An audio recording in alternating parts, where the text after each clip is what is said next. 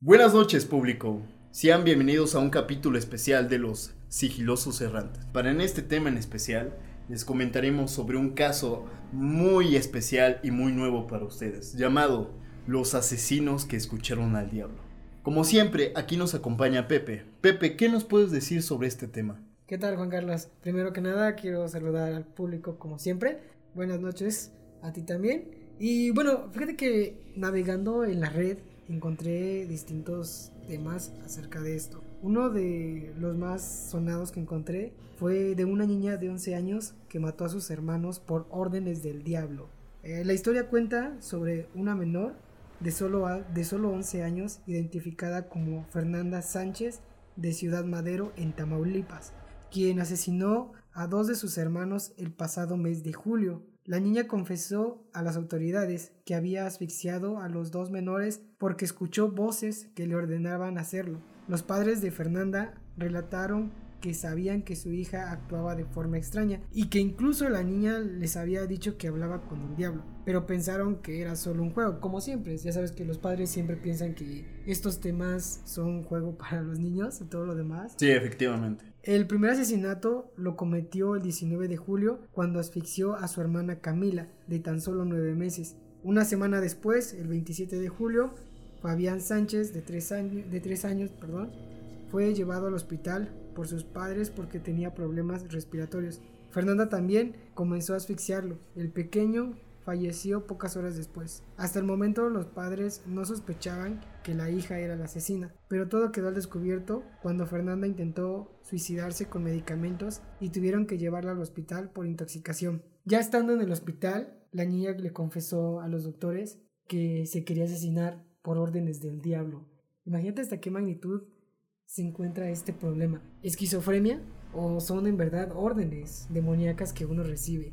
La verdad es que hay muchos puntos a favor de esa magnitud del tema, porque la posesión demoníaca está descrita por innumerables culturas a lo largo de la historia, siendo así actualmente un tema a discutir como actualmente lo estamos haciendo, dentro del debate entre la ciencia y la religión. La posesión demoníaca es un fenómeno, si bien considerado en términos religiosos, ha sido descrito a lo largo de la historia por innumerables creencias como las chamanicas, sumerias y posteriormente las cristianas. Siguiendo con los signos, la sobreexcitación de la corteza cerebral genera fatigas por sobrecarga funcional. El constante funcionamiento de las neuronas ante los factores internos y externos presentados por el estímulo religioso podría derivar en un colapso momentáneo del sistema nervioso, lo cual a su vez produciría la amnesia total, y a su vez este proceso podría deberse a un episodio psicótico o hace parte de la neurosis del sujeto. Estos son en términos de ciencia, pero en la parte de la religión está muy enfocada a esos entes demoníacos que tienen una atracción hacia, el alma de una persona y lo posee sin, sin al tener una voz en su interior. Y eso hace la parte de la psicosis como tú lo habías mencionado. Claro, y de hecho hay un dato curioso mm, acerca de una universidad en India que imparte estudios sobre posesiones demoníacas y fantasmas. Es un curso de medicina ayurvédica que trata desórdenes psicológicos.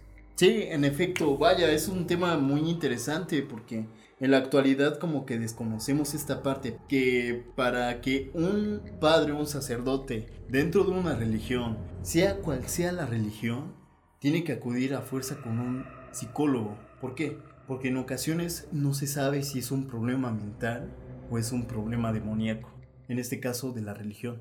Entonces es muy importante que el padre visite a este psicólogo para que siga después el exorcismo.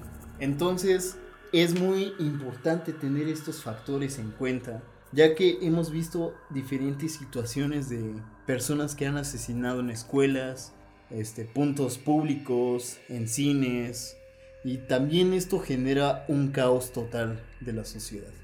Pues sí, de hecho, por ejemplo, esta universidad trata principalmente desórdenes y trastornos causados por razones desconocidas, así como enfermedades mentales o condiciones psicóticas. En realidad es algo que tenemos que tener en cuenta para que nosotros podamos distinguir estas contrapartes, ¿no? y más que nada tener este mismo enfoque hacia sobre las futuras generaciones que tenemos actualmente en la realidad. Les voy a comentar un caso en especial de Sebastián Ezequiel Juárez, de 24 años, de Providencia, Argentina. Cuando la policía lo encontró, Sebastián caminaba con la ropa desaliñada y teñida de sangre. Sebastián vio a los oficiales y les comenzó a gritar, ¡El diablo me dijo que los matara! ¡Tengo que seguir matando! ¡Voy a seguir matando! Finalmente el hombre gritó desesperado, ¡Lléveme detenido! ¡Estoy endemoniado! Sebastián Ezequiel Juárez asesinó a dos personas en menos de 24 horas. La primera víctima fue una señora, Graciela Miño, de 62 años. A ella le destrozó la cabeza y las autoridades dijeron que el objeto que utilizó fue una piedra grande y pesada. La segunda víctima fue el de un hombre de 70 años, identificado como Felipe Salinas, que fue decapitado dentro de su casa. Hasta ese momento nadie había relacionado los crímenes de Sebastián. Todo quedó revelado cuando el homicidio pidió ayuda a otro hombre para arrancar el auto en el que viajaba. El hombre decidió ayudar a Sebastián y enganchó su auto al del asesino. En este momento Sebastián subió a su coche e intentó llevarse los dos vehículos, pero fracasó en el intento. El asesino forcejeó con el hombre, quien se percató de la ropa desangrentada del homicidio. Sebastián se soltó y luego escapó. El automovilista llamó a la policía para denunciarlo. Horas más tarde lo encontraron caminando con la ropa llena de sangre y y gritando, el diablo me dijo que los matara. Tengo que seguir matando. Voy a seguir matando.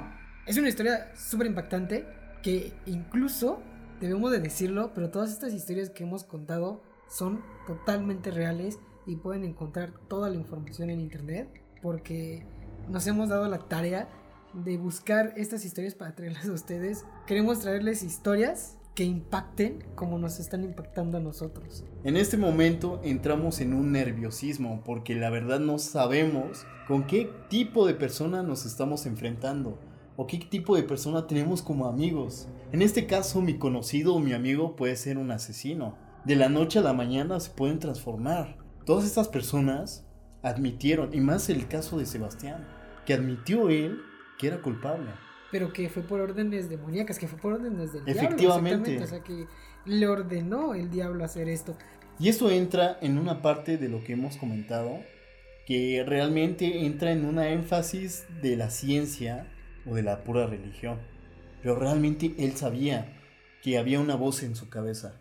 Claro, y bueno, ahora vamos a pasar a una historia que nos mandó una fiel seguidora de los sigilosos, a quien le mandamos un fuerte abrazo y un gran saludo, porque siempre nos está escuchando y nos está apoyando. Un enorme abrazo a esa señora muy íntima para nosotros. La verdad es que siempre nos ha comentado en nuestros sitios, ha estado en contacto con nosotros y por eso les vamos a contar una de esas historias que tiene para nosotros. Y va así. Cuando mis hijos eran pequeños, una tarde llegamos de la escuela. Subí a las recámaras para asearlas. Al voltear, vi a un niño como de seis años entrar a la recámara de mis hijos. Pensé que era mi niño mayor. Le llamé mientras abría la puerta y de repente escuché su voz de la planta baja. Mande, mamá. Le pregunté quién había subido y me dijo que nadie. En esa semana le prendí una veladora a la almita de ese niño. Rezamos. Por años no volví a verlo hasta después de un día escuché un murmullo en el oído derecho. La voz de un niño nada más que no distinguí que decía. No encontró ninguna explicación a lo que me sucedió. En el hospital, mi esposo estaba grave el día en que le dio el primer de dos infartos. Toqué la puerta del sanitario, escuché una voz femenina que me dijo, está ocupado. Esperé como 15 minutos Toqué otra vez la puerta y no escuché a nadie. Cabe agregar que no salió la persona que estaba adentro, puesto que estuve, estuve siempre afuera. Abrí la puerta y no había nadie. Me dio miedo y le empecé a decir que no me espantara. Ya estaba muy asustada. En el siguiente punto nos comenta, cuando estaba embarazada de mi hijo mayor me tropecé de unas escaleras. En ese momento pensé que me iba a caer muy fuerte y sin ninguna explicación me deslicé por el borde de las escaleras. Como si una fuerza me hubiera colocado un deslizador me colocó en el piso. El otro y el último narrativa que nos cuenta esta fiel seguidora nos dice, estaba embarazada de mi segundo bebé cuando tuve un parto prematuro. Fui al hospital. Por la pérdida de sangre tuve un shock hipovolémico. Empecé a perder el oído, la vista me vi caer en un pozo oscuro mientras caía. Fue la sensación más hermosa jamás sentida. Una paz muy bonita. De repente me perdí en un sueño profundo. A las cinco horas desperté porque me estaba lastimando el oxígeno. Afortunadamente, y gracias a los doctores, que ese día me salvaron la vida, no tuve ninguna lesión cerebral. En la madrugada de ese día tuve un sueño vivido. Me visitaba mi papá que en paz descanse. Me dijo que tenía mucha sed y se fue. A poco rato me sucede lo que les acabo de narrar. Y nos cuenta la última historia. Mi esposo y mi hermano un día regresaron solos a la casa. Mi hermano se acostó en la cama, escuchó la voz de un niño que buscaba a su papá. Decía, papá, papá. No le dijo nada a mi esposo. Cuando llegó a la casa mi mamá nos preguntó por qué no nos habíamos esperado porque escuchó la voz de mi hijo, que en ese entonces estaba de seis años. ¿Qué anécdotas, Juan? Unas anécdotas que se sienten una vibra diferente, ¿no? Queremos agradecer a nuestra seguidora por mandarnos sus historias e incluso queremos decirles a todos nuestros oyentes que si quieren mandar sus historias nos, pueden, nos las pueden enviar por Facebook en nuestra página Los Sigilosos Errantes. Ahí estaremos en contacto y cada vez que nos manden historias las estaremos aquí narrando con mucho gusto para que todos las escuchen. Como lo había mencionado Pepe, muchas gracias por estar con nosotros y esperemos que vuelvan a escuchar a los sigilosos errantes. Claro que sí, Juan, me dio un gusto volver a estar aquí contigo y estar otra vez con la audiencia platicando como siempre acerca de estos temas. Y muchísimas gracias por escucharnos otra vez y nos estamos viendo en el siguiente podcast. Gracias.